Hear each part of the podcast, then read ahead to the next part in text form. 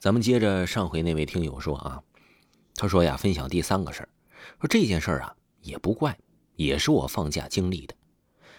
这天呢，只有我和我爷爷在家，那是夏天，家里闷热，我爷爷就去了八楼。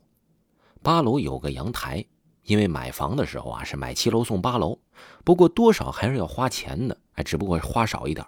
我就一个人睡了七楼呗。后半夜呢，我就起来上厕所了。回到房间，把灯关上就睡下了。大概过了几分钟啊，我就听到厕所传来了叮叮咚咚，好像杯子互撞的声音，特别响。我就开门去看了。开门呢，声音就没有了。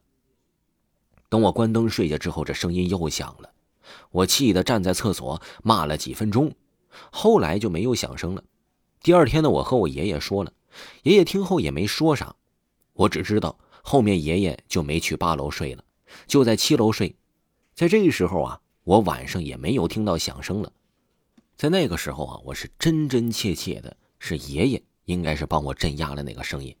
这下面呢，这个故事可就长了。我要讲一个我爷爷所告诉我的这个故事。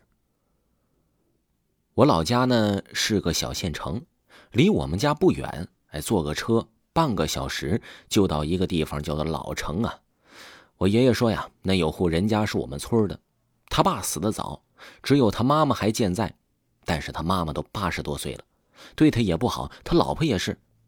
他在老城立足了之后啊，盖了一栋四层的楼房，四楼是放杂物的地方，他就把他妈妈给扔在了那里，门锁着，每天呢就只给他妈妈半碗饭。虽说呀，这上年纪的人吃的不多，但是每天都是半碗饭，换谁也受不住啊。后来他妈妈就跳楼死了，他儿子呢就把他埋在了我们去乡下的一条路开的山坡上。有一天呢，这个司机晚上开夜车，从那条路经过，就看到远处站着一个老人，这头发蓬松的。那个司机鸣笛，他也不走。司机往左，他就往左。顿时他就知道了，应该是遇到什么不干净的东西了。他一咬紧牙，踩着个油门轰了过去，只听见吱的一声。那个司机在不远处停下车，拿着手电筒走过去，一看，原来啊，这碾死的是一只狐狸，好像还记得不太清楚了，也好像是刺猬。我爷爷说呀，哎，他是过阴。这过阴是什么呢？好像是扮作死去的人，专门走夜路的，是吓唬人的。这个呢，也是我的朋友告诉我的，我以他的口述讲出来，说我妈妈小的时候呢，和我外婆去山里采蘑菇。当时太阳很大，中午的时候，我妈妈和我外婆不知不觉的就来到了大山深处。我妈说呀，当时太阳很大，但是呢，感觉到有点冷冷的。就在这时，我妈看见了不远处有一个女人穿着一身红衣服在这走路呢。令她感到恐惧的是，那个女人没有头，走路的时候啊，手和脚哎也都没有弯曲，而是笔直的。我妈看着她慢慢的朝着远处走去。后来啊。妈妈生了一场病，后来呢也是找人之后给解开的。还有一个呀，也是发生在村里，我管他叫大伯，也是呢从爷爷口中得知的。他以前呢特喜欢喝酒，有一次啊他在赶集的路上喝了点酒，就随便找了个石头上就睡着了。乡下人呢，我们那边一般都这样。等他醒的时候，正好天黑了，他呢就扛着一坨肉回家了。就在啊他走离家不远处的一处山坡上。他就感觉到有人在背后扯他的肉，他以为说刮到树枝了，就没在意啊。后来他越来越觉得不对劲儿啊，真的是有人在扯他的肉啊。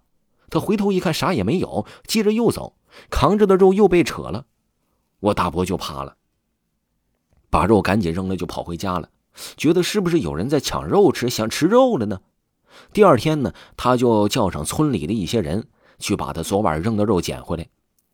等他走到了昨晚扔肉的地方，看见这肉啊是青一块紫一块的，隐约呢还能看见一些呢手爪印儿。哎呀，我这时就想了，我们村的一些老人呢说走夜路啊，烟只要一般不断，哎就不会有事儿。所以我们村的人呢一般走夜路啊，哎大多数都是抽着烟的，这烟呢也都一直没有断过。然而啊，我大伯那天呢的的确确就没有抽烟，因为是喝多了嘛。听众朋友，听友给您分享的故事就给您讲完了。如果呢没有听够维华专辑，可以听一下《夜行诗》本部专辑，点击维华头像。即可听到本部专辑。咱们下期再见。各位听友，你们好。如果呢听故事听累的话呢，有喜欢名牌鞋子和衣服的，你呢又不想花太多钱的，可以加一下下方的微信，小写的 A 三六六六四七，他们家的质量啊还不错，价格呢也很实惠，我给你们试过了，而且他们家呀还支持货到付款。记住了，微信号小写的 A 三六六六四七，小写的 A 三六六六四七。另外啊，广告商给维华一个福利，提维华的名字，全场九折。喜欢的朋友一定不要错过哦！各位听众朋友，咱们下期的故事更加精彩，下期故事再见。